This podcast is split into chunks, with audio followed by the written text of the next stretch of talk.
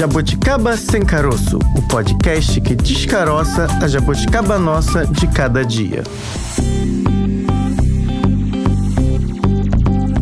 Quinta-feira na área! Tudo bem com você, Jabuticaber e Bárbara Pereira? Euzinha, meio avoadinha, mas aqui, de volta ao planeta Terra. Eba! Voltei e estou super disposta para falar desse assunto que é uma jabuticaba bem nossa, Fran. Eu voltei. Lembrei dessa música. Nem a sexta-feira eu tô cantando. Eu normalmente canto, solto a minha voz às sextas, mas brincadeiras à parte, esse é um tema muito sério. A gente com certeza vai aprender bastante com os nossos entrevistados. Mas antes, Bárbara, de começarmos aí essa conversa, eu queria saber como anda a sua alimentação. Eu tento, juro que tento. Tento equilibrar ali, comer legumes, frutas, verduras. De vez em quando dou aquela boa escorregada, mas. Não, tento... você se alimenta bem. É. Eu, eu observo o seu almoço. Pois eu olho é. sua marmita esquentando no micro-ondas. Tá observadora, né? Né? Pois é.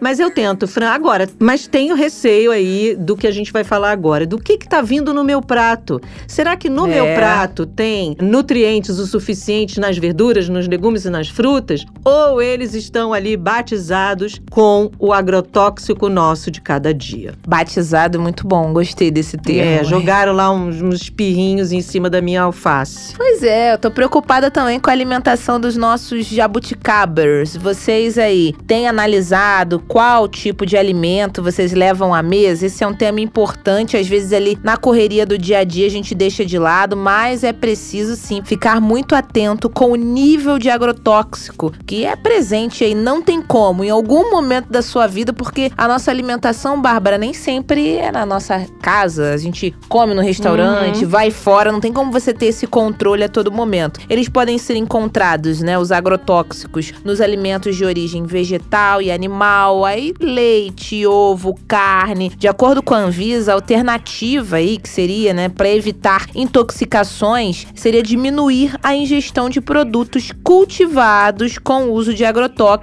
e preferir produtos de origem orgânica. Mas a gente tá lá no topo da lista quando o assunto é agrotóxico, Bárbara. Pois é, você falou aí de leite, de ovos, de carnes, a gente fica muito preocupado mais com verduras e É. legumes e frutas também, mas é preciso ficar atento aí nesses outros alimentos. O Brasil, infelizmente, se encontra no topo Hum. quando o assunto é comercialização de agrotóxicos. De acordo com a revista Pesquisa FAPESP, a Fundação de Amparo à Pesquisa do Estado de São Paulo, a comercialização dos defensivos agrícolas, ou seja, os agrotóxicos, movimenta cerca de 10 bilhões de dólares por ano só no país. Muita grana. Só por aqui. A gente sabe que a população, em alguma fase da vida, vai ser exposta É. aí aos agrotóxicos, seja por causa do consumo, seja durante o trabalho, alguém ali que trabalha diretamente com o uso de agrotóxicos, mas talvez a gente possa pensar aí em É. maneiras de minimizar isso ou de evitar que a gente consuma tanto agrotóxico. O que, que seria possível, do ponto de vista também de política pública, de tentar aí é, evitar que esses agrotóxicos cheguem de- com tanta quantidade, em volume tão grande no Brasil? Será que a gente precisa? Essa é uma boa pergunta. Será que a gente precisa, de fato, ter essa quantidade de agrotóxicos ou isso pode ser reduzido? Tem algumas modificações que você pode fazer ali no manejo durante o cultivo. Tem aquele segredinho da vovó, digamos assim. Se você plantar em determinada época do ano ou perto de outra árvore, tem dicas ali que a própria natureza ela faz a defesa. Não precisa botar um produto para evitar que uma praga acabe atingindo ali. Tem várias maneiras, mas tem que querer, né? Pois é, porque é isso que o povo da agroecologia fala, né? Que é possível sim fazer, claro, dentro de condições mais limitadas. O uso Uhum. do agrotóxico acelera aí um É. processo para você ter mais produção e mais venda consequentemente. Mas a gente vai falar agora,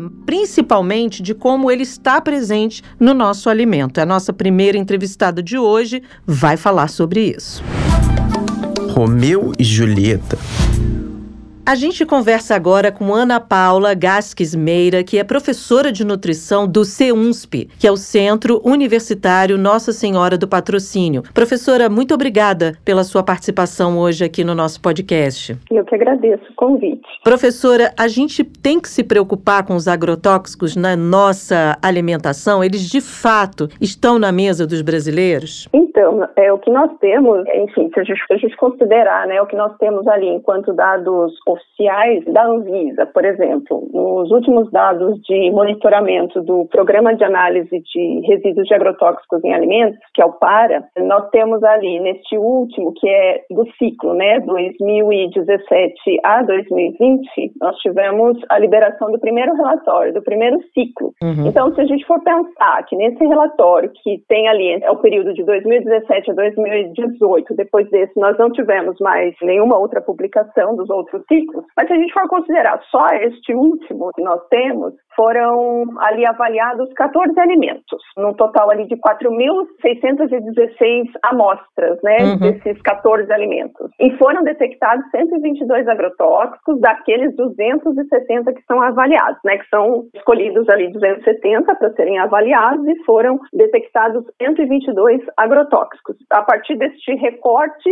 Sim, nós temos o agrotóxico ali, daí de que forma, né, qual a, enfim, a dosagem, a questão dos resíduos, daí a gente traz ali para uma outra discussão também. Mas nós temos sim o agrotóxico nos alimentos, neste pequeno universo avaliado no primeiro ciclo do, de 2017 a 2018. É importante a gente trazer que esse recorte ele é feito é, para o PARA, né, a partir da pesquisa de orçamentos familiares de 2008, 2009, né? Uhum. Então, já é uma amostra ali que já parte né, de um recorte feito pela POF do que os brasileiros têm consumido ali em maior quantidade. Então, sim, se a gente partir desse princípio, está ali, né? Agora, a questão das quantidades, enfim, de que forma a gente também tem uma ampla discussão acerca desse, dessa questão. Então, já aproveito para perguntar, professora, de que tipo de agrotóxicos aí estamos falando? Porque normalmente uhum. a gente acompanha na internet, na mídia, parece meio geralzão, ah, agrotóxico, ponto, mas são vários uhum. tipos, formas, possibilidades. Queria ampliar um pouquinho mais a respeito disso. Isso nós temos né, várias classes, enfim, químicas e desses agrotóxicos. Então, de novo, né, a gente vai ali debruçar nesses dados oficiais desse último monitoramento, o que, que o PARA trouxe para a gente, né, que os principais agrotóxicos que foram detectados neste último relatório, eu vou trazer aqui cinco, tá, porque tem um, uhum. uma listinha ali um pouquinho maior, uhum. mas só para a gente trazer um pouquinho ali para a discussão, né. Então, o primeiro que nós temos ali, ele se chama imidacloprido, tá, então ele foi detectado ali, ele, ele teve 713 detecções, né, a partir dessa amostragem, que ali 16% das amostras analisadas, tá? Sendo que, na verdade, 40 dessas detecções dessas amostras, né, foram consideradas como insatisfatórias. E neste holder da questão do, das amostras insatisfatórias, nós tivemos que 37 delas estavam acima daquele limite máximo de resíduos, que é preconizado nas monografias da Anvisa. É claro que esses nomes, para a população em geral, eles são muito complexos, Sim, é muito é. complicado da gente entender o que significa de verdade tudo isso.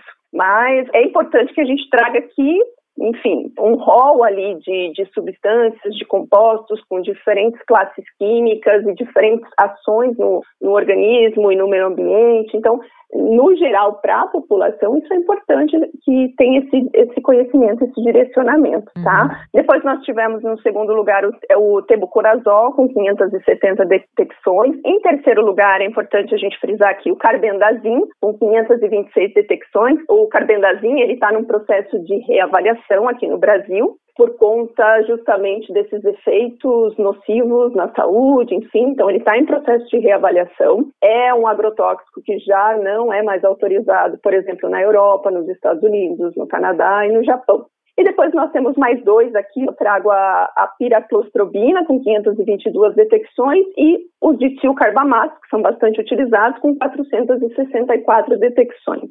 E cada um, cada classe química, é isso que eu falei, eles vão ter ali um caminho com relação aos agravos, talvez, no organismo das pessoas. A gente tem como detectar em quais produtos que a gente está consumindo em que esses agrotóxicos são mais usados? Porque sempre existe aí uma discussão, ah, o tomate, por exemplo, é um que se utiliza muito agrotóxico, ah, morango, uhum. evite morango que não seja orgânico porque tem muito agrotóxico. Isso é mito uhum. ou é verdade? Cada cultura tem X agrotóxicos que são autorizados conforme as monografias aqui da Anvisa, tá? Uhum, uhum. Então, a depender ali do processo de cultivo, algumas pode ser que, enfim, utilizem mais, outras menos, isso vai variar conforme que a gente tem autorizado e conforme a característica dessa cultura também. Muitas vezes esses, por exemplo, quando pontua, né, ah, o morango, o pimentão, né, veio justamente, talvez, dos outros monitoramentos que nós tivemos. Então, nos, o, o PARA, na verdade, ele acontece, o Programa de Monitoramento aqui no Brasil, ele acontece desde 2001 e a partir de 2013 é que nós tivemos a resolução,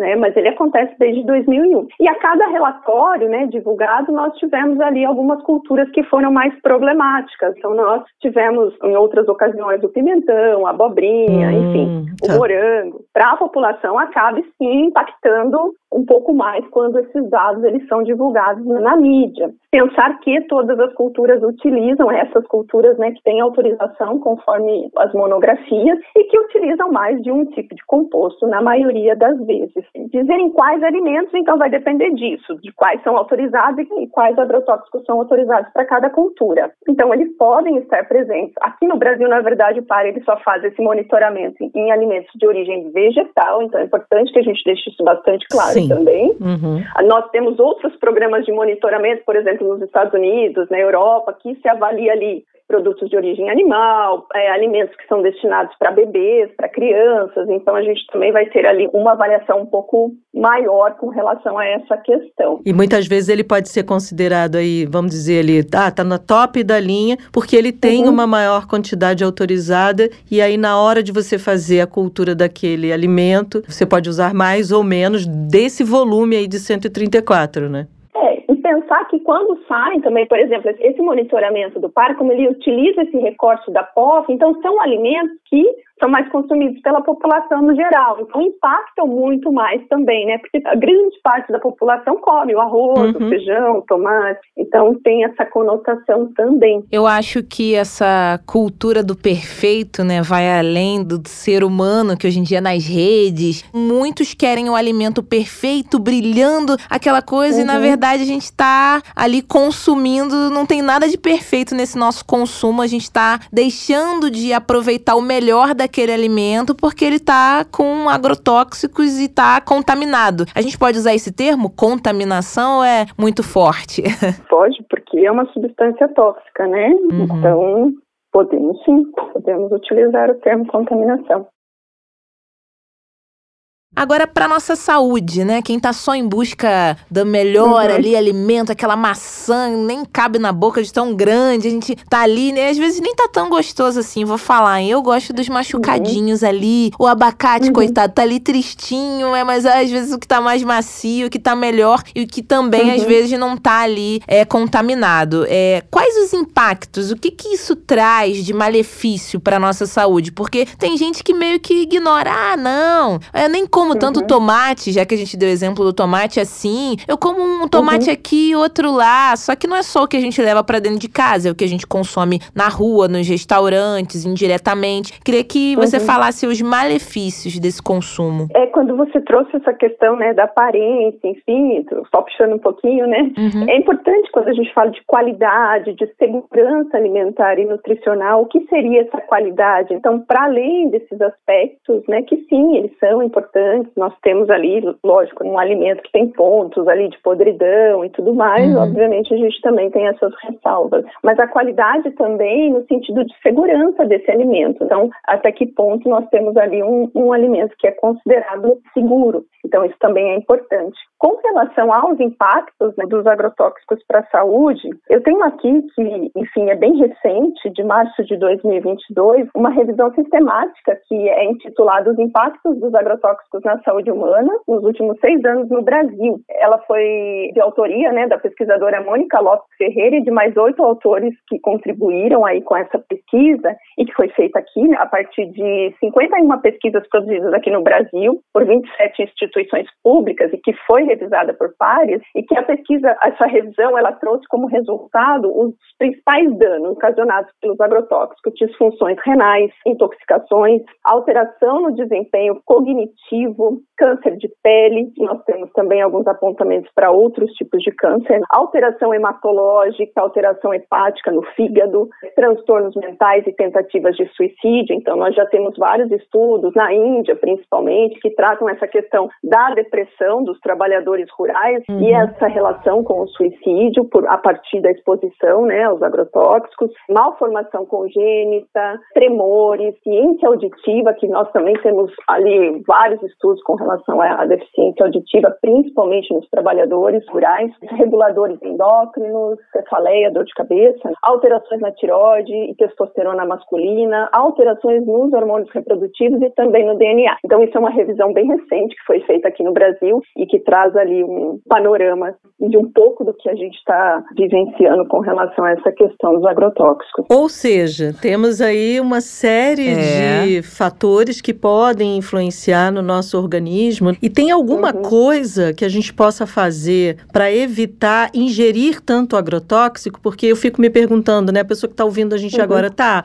a saída poderia ser um alimento orgânico ou agroecológico, mas não tenho condições ainda, porque uhum. pela questão financeira eles ainda aparentemente os orgânicos, pelo menos nos supermercados, são mais caros. É. E o agroecológico uhum. talvez não chegue, porque ele fica lá no pequeno produtor, vai para uma feira mais próxima à produção dele e não chega nessa ponta. E aí eu vou ter que uhum. continuar consumindo esse que chega até é. mim. Exatamente. É, o que, que eu posso fazer? É uma questão bastante complexa. Então, vamos tentar traçar um caminho, uhum. né, para que a gente enfim, tem um raciocínio com relação a isso, porque senão gera uma certa angústia nas pessoas. Sim, também. É, é, verdade. Enfim, a gente começa a entender quais são os impactos e aí o que, que eu vou fazer, eu não consigo, realmente isso é muito angustiante, né? A princípio, eu acho que sempre essa questão da informação segura, ela é o melhor caminho. É muito complicado, né, a gente falar sobre isso, que, o que seria essa informação segura, como que a população vai buscar isso daí, né? Nós temos sim, aqui no Brasil, principalmente alguns observatórios que são super importantes e que têm feito trabalhos fantásticos com relação a isso. Mas como isso vai chegar também para toda a população é, é, uma outra questão a ser discutida. Então, assim, o conhecimento ele é importante, o conhecimento acerca do assunto, sob várias frentes, porque possibilita aí para o consumidor, no primeiro momento, uma análise mais crítica de tudo que envolve o tema a gente precisa pensar que, antes de mais nada, nós temos um pano de fundo com relação à utilização de agrotóxicos, um pano de fundo no âmbito político e econômico. Uhum. Então, pensar que essa sociedade civil informada e bem organizada, talvez ela consiga articular ali seus interesses com relação à proteção né, da saúde coletiva, talvez ela tenha um pouco mais de voz a partir do momento que ela se informa e se organiza o que também é um caminho ali a ser trilhado que não é muito fácil porque a gente tem hoje um desbalanço óbvio, né? Sim. Ali quando a gente fala de regulamentação, de lobby, de pressão no âmbito político. Então, primeiramente, existe algo muito maior por detrás de tudo isso. E trazer, por exemplo, essa atribuição de autoproteção para a população, ela não é tão simples assim, é o que eu falei, para não gerar ali uma ansiedade ou, ou nessa questão aí para a população, porque também não, não seria o objetivo. E a gente também precisa pensar, para além dessa questão né, que a gente, vocês mesmos pontuaram, ah, a gente não consegue comprar. Então, hoje a gente vive no país uma questão de insegurança alimentar e nutricional que tem aumentado. Sim. Então, se eu parar para pensar, né, essa população que não tem acesso nem ao que comer, ela pouco vai pensar em qual alimento ela vai comer e que tipo, se está contaminado ou não com agrotóxico. Uhum. Então, chega a ser um pouco, né, impossível, né? A pessoa, ela primeiro, ela precisa se alimentar, ela precisa ter quantidade e acesso a esse alimento, para depois ela começar a pensar se aquele alimento está contaminado de alguma forma. Então, de novo, informação, organização da sociedade civil, eu acho que são pontos importantes nesse processo. Eu vou discutir um pouquinho que a Anvisa traz no relatório, no final ela coloca algumas coisas com relação ao consumidor, tá? Só para a gente trazer aqui um pouquinho na, na, discussão. A Anvisa ela faz algumas recomendações para os consumidores, então, no, no, no relatório do PARA 2017-2020, que os consumidores devem buscar produtos rotulados com a identificação do produtor. Aí aqui eu parei um pouquinho para pensar, para quê? Para avaliar o comprometimento desse produtor e se ele adota as boas práticas no campo com relação ao uso dos agrotóxicos. Então, aqui, primeiro, a gente não consegue trabalhar isso de uma forma muito genérica, como está ali no relatório, por quê? De que tipo de, de produtor que eu estou falando? Uhum. Né? Enfim, é um grande produtor ou é um agricultor familiar, ele tem acesso, por exemplo, treinamentos, ele tem, enfim, formas de financiar, rotulagem e tudo mais. Então, aqui também cabe um pouquinho dessa discussão, que tipo de produtor que eu estou falando porque senão eu acabo de novo, né, para o agricultor familiar prejudicando ainda mais Sim. esse grupo. E, e, que tipo de população? Então, quem que vai buscar esses produtos ali é, embalados e rotulados? Quem vai compreender tudo isso? Então, aqui cabe essa discussão também com relação a essa recomendação tá? É importante as boas práticas do campo, tudo isso, treinamento, lógico que é. A gente só precisa entender como é que chega e quem realmente estará sendo beneficiado aí com tudo isso. E depois a Anvisa traz alguma coisa, um ponto que eu achei bem interessante, que é importante que a população tenha conhecimento, né? Que os agrotóxicos eles podem ser utilizados de maneira sistêmica. Então ele vai estar ali no interior das folhas, no interior das plantas ou por contato. Por contato, geralmente, ele vai se manter na parte externa, mas ele também pode ser absorvido.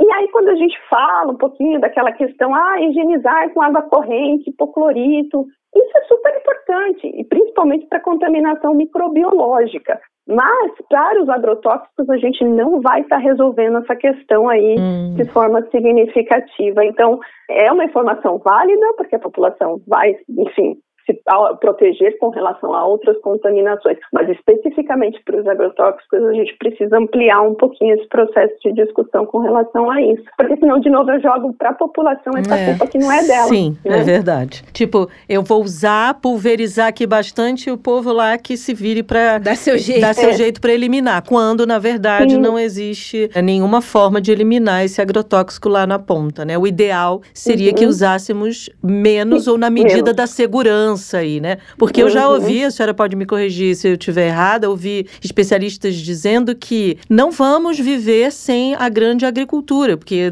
não dá conta uhum. de toda uma população que temos no mundo, da necessidade de alimentação que o mundo tem. Mas uhum. o que uhum. podemos fazer é o equilíbrio entre o uso desses agrotóxicos e a quantidade de uhum. produção, né? Sim, é uma discussão, na verdade, eu acho que muito interdisciplinar, né? Sim. São várias frentes que a gente precisa sempre um tá ali escutando o outro, entendendo o contexto do outro. Lógico que eu falo, visão do que eu trabalho, do uhum. que eu uhum. estudo, mas é realmente é um campo interdisciplinar e que a gente precisa se aproximar uns dos outros para que chegue num consenso. Sim. Mas assim, o que não dá é que, obviamente, a gente vai diminuir graus de liberdade se a gente quiser uma proteção, né, uhum. almejar a proteção aí do meio ambiente e tudo mais. Não tem como. Grau de liberdade com relação à questão econômica, não tem jeito. Isso precisa ser repensado, porque senão vai chegar uma hora que a gente não tem mais para onde ir. Sim. Então, agora, a questão, por exemplo, que você trouxe, né, de é impossível viver, enfim, essa questão da fome fome e tudo mais, a gente também precisa fazer um, um pensar um pouquinho do excedente. Será que a gente Sim. realmente está produzindo para suprir aquelas necessidades que, enfim, ou não, se existe esse excedente, o que está acontecendo? Então também tem toda uma discussão ali no âmbito mais econômico mesmo, de um sistema econômico que a gente vivencia, para daí a gente conseguir equilibrar tudo isso daí. É, que são perguntas que são feitas, né? Estamos produzindo para o consumo de uhum. fato das necessidades da população mundial ou estamos uhum. Eh, produzindo para lucro? Se for só para lucro, nem todo mundo tem condição, então muita coisa está sendo uhum. jogada fora. E a gente sabe que tem desperdício no mundo de alimento, muito, né? Muito, exatamente. Eu não estou com os dados aqui agora de cabeça, mas sim, só no Brasil isso é imenso. Uhum. Então, como que nós faríamos ali para começar essa discussão de uma outra forma? Porque nós muito simplista, né? Sim, não fica muito, ah, resolver a fome no mundo, a gente. Não, lógico, a gente talvez precise, mas não neste volume, principalmente aqui no Brasil. Né? Então, isso que a gente também precisa é, trazer ali para discussão. E por que, pelo menos a visão né, que a gente acompanha, até os comentários mesmo na internet, quem está mais envolvido nisso e quem vai na gôndola do supermercado, por exemplo, ou nessas feiras orgânicas e tudo mais, por que, que se torna mais caro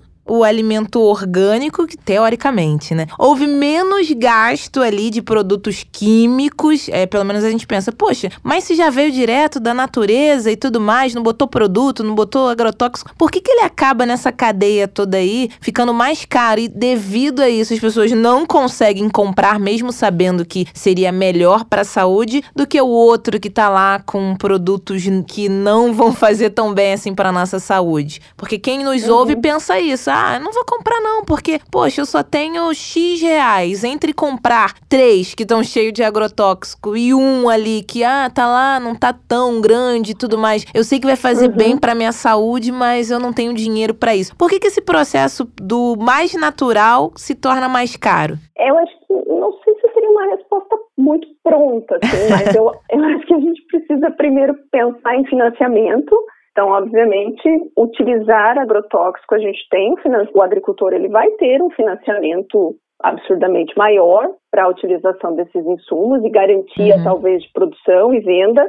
Então tem essa questão do volume também. Em quais mercados que eu vou atingir, o volume que eu vou atingir. Eu acho que o que a gente precisa muitas vezes garantir para aquele produtor de orgânico é quando ele não consegue né, atingir esse, volume de venda, quem segura para ele a subsistência? É. Então, antes de mais nada, não sei se cabe aqui a gente falar de processo mais caro ou mais barato. Eu acho que a gente uhum. precisa, na tratativa do financiamento e de como que esse agricultor, enfim, ele vai se manter quando ele não conseguir essa produção. De novo, né, a questão da agroecologia, que é super importante, nós precisamos de investimento para estudo em agroecologia, para que a gente é. segure essa produção do orgânico e que a gente consiga baratear essa produção também. Uhum. A partir aí de estudos que são super importantes e da valorização, lógico, desses povos nativos que detêm desse conhecimento e que está sendo completamente ali destruído por conta que eles precisam se manter, então eles precisam também utilizar desses insumos que fazem parte desse pacote do agronegócio, que é o, o agrotóxico. Então é muito complicado, então tem muita coisa envolvida até chegar lá. Né? Até esse, esse alimento chega lá e a gente diz, ah, é mais caro, é mais barato. Lógico que para o consumidor não tem como, é. dado é. todo esse contexto que a gente já conversou. Nesse processo de, de não é nenhuma escolha, né? A gente não consegue às vezes nem escolher, é. não, não passa por uma escolha nossa. Mas eu acho que tem tudo isso por detrás, antes da gente partir aí para uma discussão de custo de produção. Primeiro eu preciso de investimento, né? É, desse outro lado. É exatamente reafirmar isso que a senhora está falando, porque eu já pude viajar uhum. fazendo reportagens com pequenos agricultores, exatamente isso que eles dizem. Eu tenho uhum. pouco investimento público, uma terra menor, uma produção Sim. que é pequena e num tempo que é diferente do grande agricultor, porque exatamente uhum. por eu não usar agrotóxico, o meu tempo uhum. de cultura de um determinado alimento ele é maior. Então ele uhum. já perde dinheiro aí, se a gente for falar de dinheiro. Para aquele produto uhum. ter qualidade, para aquele alimento ter qualidade, ele tem que esperar o tempo da terra. Não dá para acelerar como o agrotóxico faz. Então é, são uma uhum. série de fatores que impedem que aquele produto uhum. chegue muitas vezes com um preço menor, com a concorrência com um grande agricultor. Então é isso. Eles ficam tristes, eu já ouvi isso, de dizer, olha, meu produto é mais caro. Quando na verdade pela a qualidade que ele entrega não é tão mais caro assim. Ele só uhum. encarece quando ele também tem um atravessador, aí fica mais caro Sim. ainda. Então tem um, é um grupo aí de questões aí que precisam exatamente de uhum. política pública para que ele possa ser mais acessível. Sim, com certeza. Bom, aí o que, que a gente precisa fazer, Bárbara Pereira? Chamar a Ana Paula mais vezes, porque esse bate-papo, quando a gente vai ali se empolgando, vai ver, já acabou. Um programa só é muito pouco. Já deixe o convite. Ana Paula Gás Quesmeira, professora de nutrição do Centro Universitário Nossa Senhora do Patrocínio. Amamos a sua participação aqui hoje. Já deixei o convite. Volte, viu? Obrigada, gente. Muito bom obrigada pelo convite, pela oportunidade de falar sobre esse, esse assunto que, para mim, né, é uma área que eu, que eu trabalho, que eu pesquiso. é, de trazer também aí a, o Centro Universitário, o CEUNSP, nosso curso de nutrição. Obrigada mesmo, agradeço muita oportunidade. A gente que te agradece de falar desse assunto que é tão importante, né? Do quanto a gente se alimenta, da forma como a gente se alimenta e do que, que a gente precisa para ter qualidade de vida com alimentos também mais saudáveis. Muito obrigada, Ana Paula. Até a próxima. Obrigada. Até. Muito interessante, Bárbara, essa conversa que a gente teve com a Ana Paula e é, tentar, de alguma maneira, né? O que a gente falou, em algum momento da vida você vai ali comer algum produto ou enfim, você não vai ter esse controle a todo momento de que tá comendo, se tem algum agrotóxico, se não tem, mas se você conseguir aí ter alguma maneira de minimizar esse contato, será que você precisa ter ali a verdura mais bonita, a maior, a mais vistosa? Lembrando, não dá assim a olho nu, né, a gente identificar se tem agrotóxico ou não. Mas como a professora falou, tem algumas dicas aí, alguns alimentos que já são mais inclinados ao uso do agrotóxico, né, para quem produz. Não estamos falando para você parar de comer tomate, nem banana, uhum. nem nada, mas entenda melhor o processo, veja se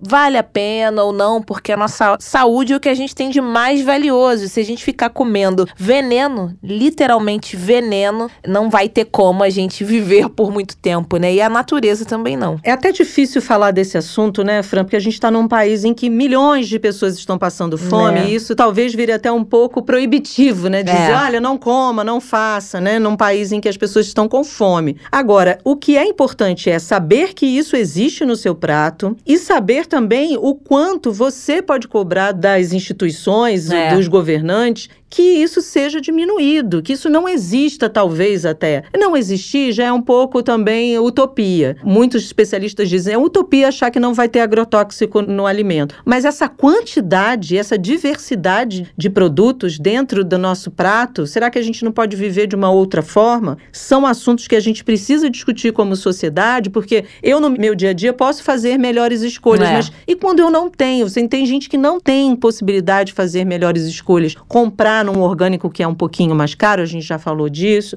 ou talvez encontrar uma feira agroecológica próximo da casa. Então, é possível sim pensar em melhores práticas, mas desde que o poder público faça seu trabalho também. A Organização Internacional do Trabalho, Fran, diz que os agrotóxicos causam 70 mil intoxicações agudas e Nossa. crônicas por ano e que muitas evoluem para óbito. Em países em desenvolvimento, que é o nosso caso aqui, né? uhum. né? Outros 7 milhões de casos de doenças agudas e crônicas não fatais também são registrados. O Brasil vem sendo o país com maior consumo destes produtos desde 2008. Nesse período já deu para entender que, ó, estamos indo pelo caminho errado. Uhum. O que podemos fazer, gente? O que pode ser feito para mudar esse cenário? O problema já existe, é sabido. Mas e aí, como a gente muda? O que, que pode ser feito para mudar esse cenário, Fran? Muita coisa principalmente aí do ponto de vista, como a gente já falou, de ações, ações públicas, impedindo que esses agrotóxicos sejam usados da forma como são hoje. Mas você conversou com especialistas isso. sobre isso, sobre os impactos desse uso intensivo no nosso meio ambiente. Você que vai contar essa história melhor com ele. Vamos nessa. Queijo com goiabada. Para este tema, a gente convida agora o professor Carlos Canejo, professor de Engenharia Ambiental da Universidade Veiga de Almeida. Professor Carlos, muito obrigada pela sua participação aqui no podcast. Seja muito bem-vindo, viu? Muito obrigado, obrigado pelo convite. É um prazer enorme estar aqui com vocês. Bom, a gente é, acha muito importante, óbvio, tratar de temas como esse. Sua participação aqui hoje é para a gente tentar entender um pouco melhor e passar essa dimensão para os os nossos ouvintes a respeito aí da utilização dos agrotóxicos. Muito se fala, professor, nos prejuízos causados aí pelo excesso, né, dos agrotóxicos, prejuízo à saúde. Mas às vezes a gente acaba deixando um pouquinho de lado a questão do meio ambiente, que é muito importante, né? Óbvio. Eu queria que o senhor falasse um pouco, né, desse pra gente a dimensão desse impacto a longo prazo ao meio ambiente. Bom, temos muitos problemas ambientais associados ao excesso do uso de agrotóxicos. Uhum. Um deles é a possibilidade de contaminação do próprio solo, o que leva posteriormente a uma contaminação dos lençóis freáticos, que pode afetar a vida humana até mesmo no ato de captação de água para consumo no nosso dia a dia. Caramba. Além disso, tem uma série de outros problemas correlatos à afetação de outras espécies. Afinal de contas, o agrotóxico ele tem a função de afastar determinadas pestes que venham a causar prejuízos na safra e, consequentemente, acaba afetando outras espécies também naquele ecossistema, gerando aí um desequilíbrio. Então, o uso né, indiscriminado de agrotóxico ele traz uma série de problemas à saúde humana, como bem colocado, mas também aos ecossistemas locais através da poluição de água e solo. E a gente pode dizer que existe um uso, não sei, tolerável desses produtos químicos, ou mesmo assim, numa escala menor, eles ainda assim são prejudiciais à saúde? Bom, a do momento em que não é uma estrutura química convencional, uhum. natural, em qualquer concentração ela pode vir a ser danosa. Uhum. Óbvio, em menor ou maior proporção, dependendo da quantidade da concentração administrada. Mas sempre há algum tipo de dano diretamente ao ecossistema uhum. ou ao meio ambiente com o uso dos agrotóxicos. É óbvio que também tem né, facilidades, afinal de contas, só se consegue ter uma escalabilidade tão grande na agricultura em função do uso desse tipo de insumo. Mas é importante destacar os riscos ambientais associados. E eu acho curioso que a gente divide, né, como fiz na minha primeira pergunta. Ah, o prejuízo à saúde e o prejuízo ao meio ambiente. Na minha opinião, tá tudo, tudo integrado, porque se o ambiente que eu vivo, o lugar que eu estou, não tá bom, automaticamente vai prejudicar a minha saúde. Eu acho que falta também as pessoas entenderem um pouco melhor a respeito disso que é todo um ecossistema, é tudo misturado, não tem essa de, ah, mas o problema é lá longe, ou ah, não é aqui na minha cidade, no meu bairro, não é no meu país. Na verdade, o uso do agrotóxico pode ser longe, perto, a gente também é influenciado, né?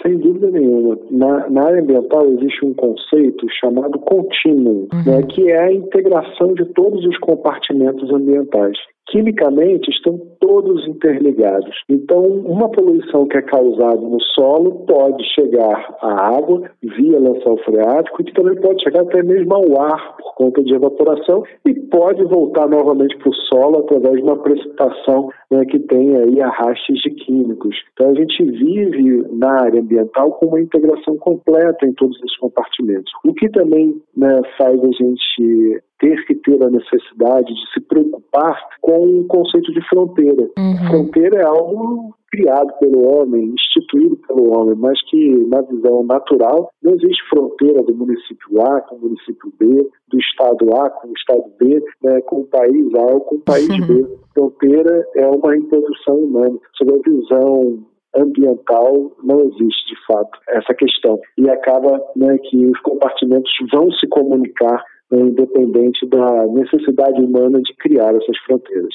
É, o rio que está passando aqui pertinho de mim, ele tem um percurso tão longo, ele vem de uma nascente, às vezes a gente não tem ideia, quando a gente para para analisar, refletir, pensar, tá tudo integrado de fato. Agora aqui no Brasil, né, pesquisas apontam que a gente usa pelo menos 19% de todo o agrotóxico do mundo, que é muito, obviamente. E algumas consequências como o senhor disse, podem ser invisíveis. Na água a gente consegue ali observar, poxa, essa água foi contaminada, ou no solo, mas até no ar. Então eu acho que a gente precisa ficar atento principalmente nesses invisíveis, como no ar, por exemplo, né? Então você acha que tá tudo bem, tá tranquilo, mas estamos usando porcentagens cada vez maiores, né? O Brasil ele tem uma vocação né, de agricultura renomada no mundo como um todo. Uhum. É, a gente tem uma série de produtos de exportação que atingem aí quase todos os continentes.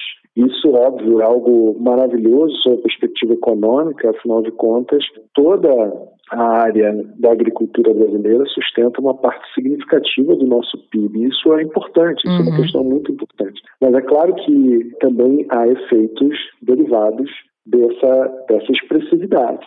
E os efeitos ambientais são todos esses que a gente já mencionou, já conversou aqui, né, agravados ainda por uma outra problemática que é até mesmo a gestão dos resíduos das embalagens desses agrotóxicos que têm né, legislação específica em função da periculosidade que eles representam ao meio ambiente. Nossa. Então, quando a gente vai colocando a lupa no processo de utilização de agrotóxico, a gente vai vendo, como você bem comentou, outros riscos invisíveis que a uma primeira, a um primeiro olhar não estavam ali sendo considerados, mas tem uma cadeia de sucessivos riscos ambientais derivados do uso né, dos agrotóxicos. E como o conceito de risco, né, ele tem uma vinculação direta com a probabilidade de ocorrência de um acidente ou de um problema pela magnitude desse problema, quanto mais agrotóxico a gente utiliza, maiores são os riscos de ocorrências de acidentes ambientais derivados.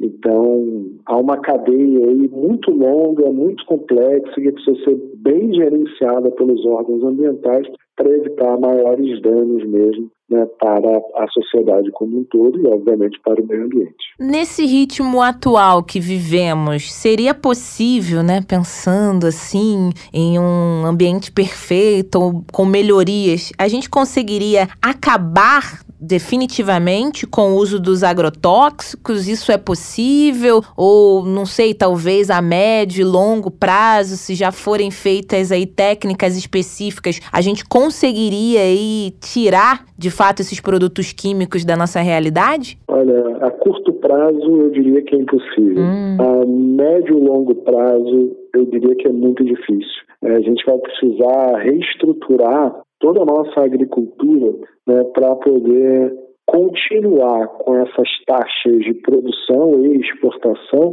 consequentemente, sem a utilização desse tipo de insumo, que é um problema ambiental muito grave, mas é necessário desenvolver novas técnicas de agricultura, né, talvez conhecendo um pouco melhor determinados insumos, aproveitando os terrenos com a vocação que cada época do ano tem para que se possa explorar insumos agrícolas mais adequados, sem forçar tanto assim as produções de determinados insumos. São técnicas que podem ser pensadas, desenvolvidas para melhor aproveitar os recursos naturais. É uma lástima né, imaginar a expressividade desse setor no Brasil e os impactos ambientais que ele, consequentemente, carrega. Então, é fundamental aí uma articulação do Ministério da Agricultura, revendo aí toda essa listagem de agrotóxicos autorizados. É necessário ter um estudo muito mais detalhado sobre os efeitos a médio e longo prazo desses agrotóxicos no ambiente e na saúde humana,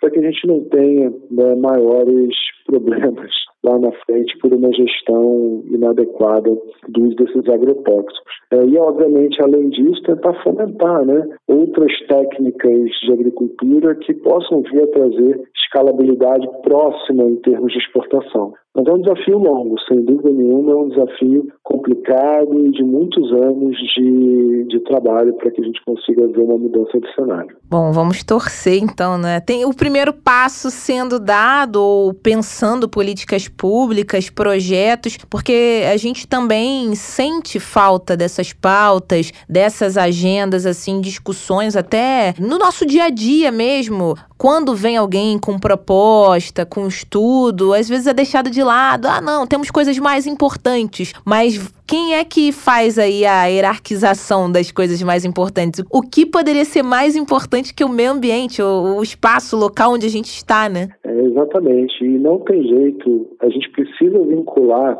né, os órgãos públicos nessa ação. Afinal de contas, é ele quem autoriza o uso ou não de determinados agrotóxicos. Então, nesse caso, o Ministério da Agricultura ele é ponto central. Né? É óbvio que deveria talvez ter uma intervenção maior do Ministério do Meio Ambiente, talvez até uma avaliação em paralelo né, sobre os efeitos ambientais do uso desses agrotóxicos, quem sabe trazer para a pauta também o Ministério da Saúde para que se possa analisar os efeitos desses agrotóxicos na saúde humana no longo prazo. Então, ao invés de centralizar esses processos decisórios num, num único ente né, governamental, talvez fazer uma integração, decisões colegiadas para esse fim poderiam contribuir para um meio ambiente mais equilibrado, com uma produção agrícola adequada às necessidades do país e, obviamente, né, respeitando todos os critérios de saúde pública. Agora a gente sabe que são inúmeros tipos desses produtos, alguns mais simples, evaporam ali, outros é, demoram mais tempo para saírem ali daquele ambiente, daquele espaço. É quanto tempo aí mais ou menos é o agrotóxico, né, o uso dessas é, substâncias podem prejudicar ali uma área, o solo? Tem estimativa ou vai de acordo de fato com o produto utilizado? Por exemplo, um agricultor hoje em dia, ah não, mudei minha consciência, não quero mais fazer esse tipo de uso aqui na minha plantação, aquele local vai ficar contaminado durante anos ou talvez é preciso fazer alguma técnica ali para esse solo ser renovado e aí sim ele conseguir fazer ali uma produção sem uso de produtos? Então, isso tudo depende muito foi utilizado, hum. né? Porque tem determinadas estruturas químicas que acabam sendo mais persistentes no ambiente. Às vezes elas são tão complexas que mesmo que elas sofram uma parcela de biodegradação, elas ainda têm cadeias de carbono muito longas presentes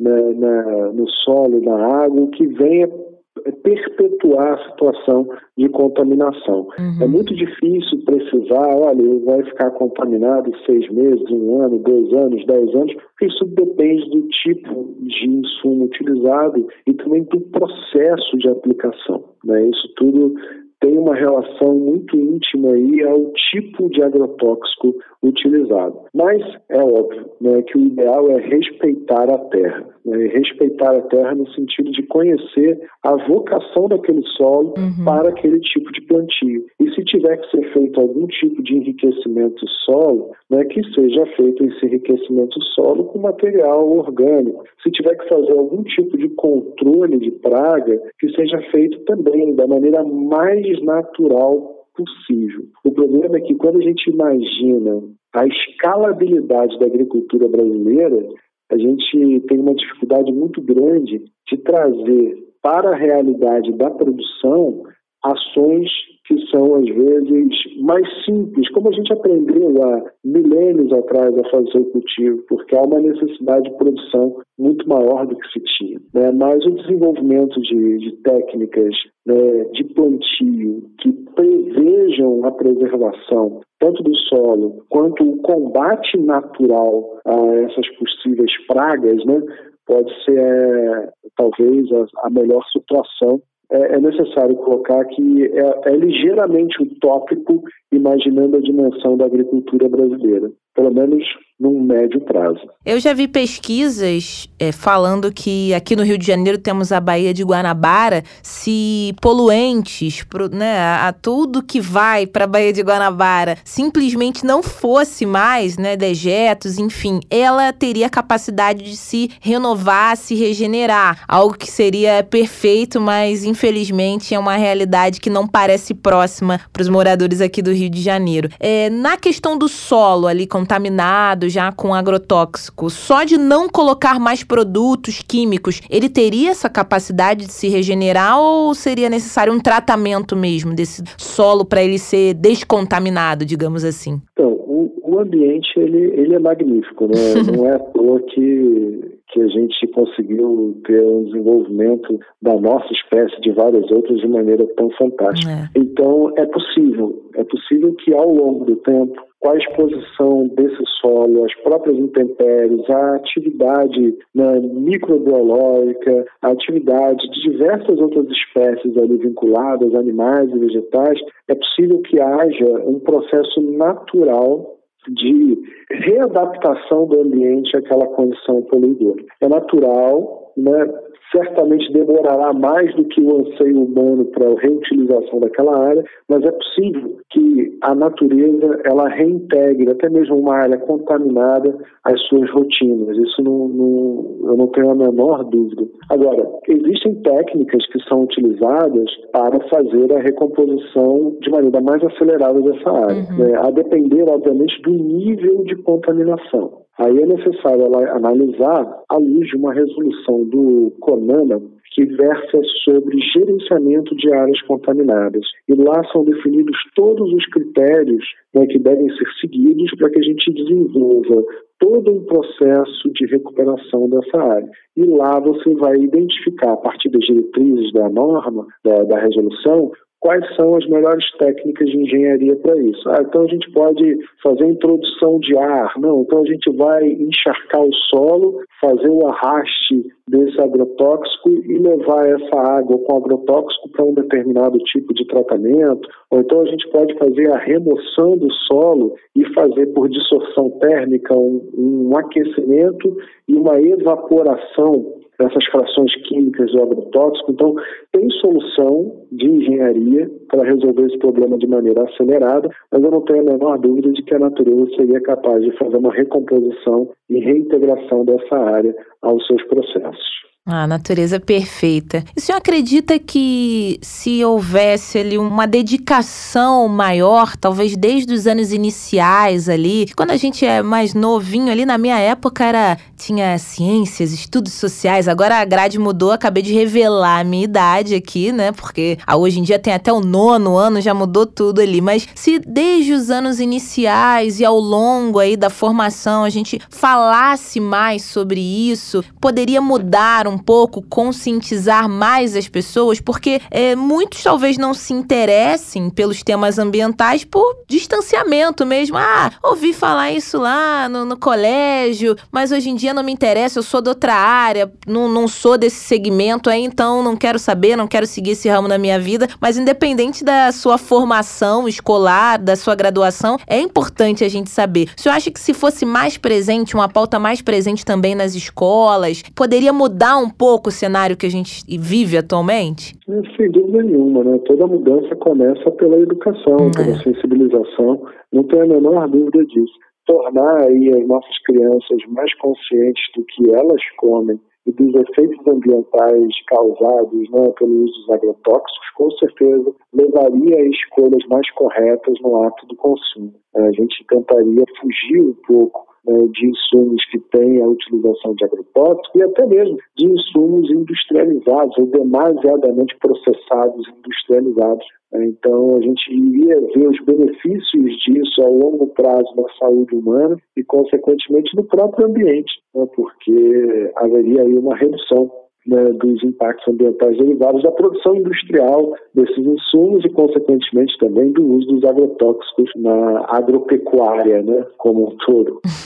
São pequenas práticas também que a gente deixa o nosso entorno melhor. É uma sacola plástica menos, é um produto embalado desnecessariamente que você poderia pegar ali, colocar na sua sacola ali de, de papel. Enfim, são hábitos, são pequenas ações no dia a dia que você pode fazer também, às vezes as pessoas acham que é algo, ah, não, não vai mudar em nada. Se eu é, usar um plástico a mais ou a menos, não vai mudar o meio ambiente. E a gente sabe que muda, né? É, a mandurinha faz verão, sim. É, toda pequena ação é bem-vinda. Se a gente imagina né, que somos aí 7 bilhões, quase 8 bilhões de pessoas no mundo, se pelo menos a metade tivesse um pouco mais de compromisso com as suas ações ambientais, a gente já teria um mundo completamente diferente. Agora, falando da fiscalização, né, sobre o uso dessas substâncias. Aqui no Brasil, o acompanhamento tem sido ali adequado? A gente ainda precisa melhorar, punir mais quem não segue ali o uso determinado, extrapola um pouquinho, volta e meia a gente sabe que tem fiscalização, óbvio, a respeito disso, do uso desses produtos, mas o cenário assim, como é que estamos no Brasil? É preciso ficar mais em cima ou estamos sim seguindo ali a cartilha corretamente? Então, fiscalização nunca é demais, né? é. E, então, ainda mais quando a gente trata de temas tão sensíveis uhum. quanto a saúde e a preservação ambiental. Então, apesar de existirem uma série de regulamentos derivados aí do Ministério da Agricultura para uso dos agrotóxicos e, como eu já mencionei, até mesmo para gestão dos resíduos uhum. das embalagens desses agrotóxicos, que são resíduos potencialmente perigosos, é muito importante né, que haja né, uma maior fiscalização. Tanto na compra desses insumos, muitas vezes são importados, alguns né, não são fabricados, uhum. quanto na produção em âmbito nacional, porque esse processo produtivo ele é extremamente degradante e perigoso para o meio ambiente, quanto ainda para o descarte dessas embalagens né, depois de uso, pelo risco que elas representam. Então, apesar da gente já ter uma certa cartilha e de estar de alguma maneira seguindo essa cartilha, eu não tenho a menor dúvida de que uma maior atividade no sentido de fiscalizar esses processos vai vir a colaborar ainda mais para um uso mais seguro desses tipos de insumos na agricultura brasileira. Agora, para fechar nosso bate-papo, já que o senhor disse aí um ditado bem correto, um mandurinha aí, né, fazendo aos poucos, cada um fazendo aquele trabalho de formiguinha no coletivo, a gente muda, tem que mudar o pensamento para começar. O que quem nos ouve agora, tá aqui acompanhando o podcast, poxa, legal, nunca tinha pensado nisso. O que cada um pode fazer para melhorar ali, para conservar o meio ambiente, seja na questão do uso ou não uso do agrotóxico, porque aí é uma coisa que já está em outra cadeia produtiva, mas o que o nosso ouvinte agora, por exemplo, talvez pequenas ações, o que ele pode fazer para contribuir e que se consuma menos, né, produtos com agrotóxicos ou talvez cobrar mais aos seus representantes? O que, que a gente pode fazer ali para mudar e deixar o nosso ambiente bem melhor do que está atualmente, professor? Então, o poder que a sociedade pode de fato exercer nesse processo é o poder de compra. Uhum. Né? O poder de compra atrelado aí a escolhas mais ambientalmente amigáveis dos consumos que ela faz no seu dia a dia. Então, talvez optar aí por insumos, às vezes um pouquinho mais caros, mas que não tenham na sua base o uso de agrotóxicos, pode ser uma ajuda muito grande.